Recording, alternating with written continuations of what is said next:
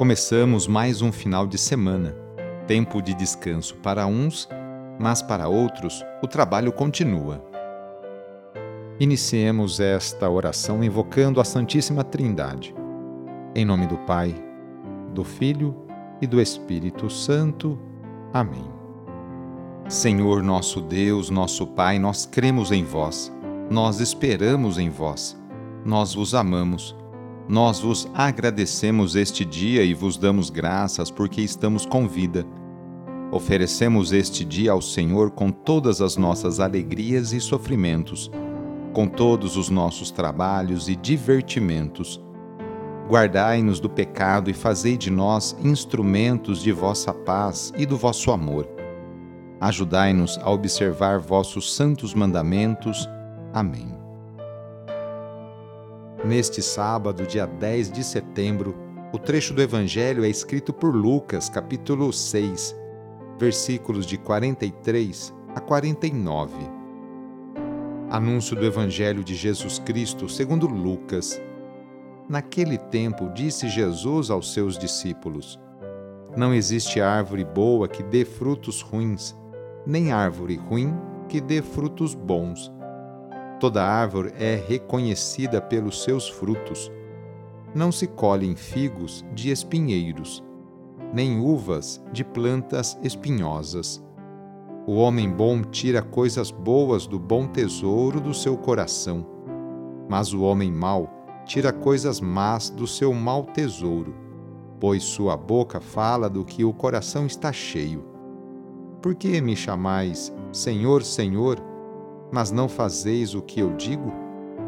Vou mostrar-vos com quem se parece todo aquele que vem a mim, ouve as minhas palavras e as põe em prática. É semelhante a um homem que construiu uma casa, cavou fundo e colocou o alicerce sobre a rocha. Veio a enchente, a torrente deu contra a casa, mas não conseguiu derrubá-la, porque estava bem construída. Aquele, porém, que ouve e não põe em prática é semelhante a um homem que construiu uma casa no chão, sem alicerce. A torrente deu contra a casa e ela imediatamente desabou. E foi grande a ruína dessa casa. Palavra da Salvação. Ninguém dá o que não tem uma pessoa pode até enganar seu semelhante por algum tempo, mas tal atitude não tem consistência. Um dia a máscara cai. Ao falar da árvore e seus frutos, Jesus provavelmente se referia aos líderes do povo, que se passavam por bons, virtuosos e modelos dos outros, quando na realidade eram maus, vazios, às vezes repletos de malícia. Jesus manda prestar atenção ao que eles fazem. Os frutos revelam a árvore. O perigo da hipocrisia só pode ser superado se o comportamento exterior coincidir com a intenção interior. Boas obras vêm de pessoas honestas, benfazejas e recomendáveis são as que ouvem a palavra de Jesus e a põem em prática. São como casa assentada sobre bases sólidas, resistentes a todo tipo de intempéries. No sábado, a igreja incentiva a rezar de maneira especial e particular por Maria, Mãe de Deus e nossa. Rezemos especialmente também pelas mulheres, aquelas que se levantam cedo para seus afazeres domésticos, e também por aquelas que trabalham fora. Muitas delas são o sustento, o esteio para a sua família. Lembremos de todas as mulheres grávidas que passam por esta experiência bonita. Rezemos por aquelas que querem engravidar e ser mãe, e também pelas mulheres e famílias que estão esperando a adoção de uma criança. Enfim, pedimos a intercessão da Mãe de Jesus nesta oração para todas as mulheres e rezemos juntos o Magnificat, junto com Maria.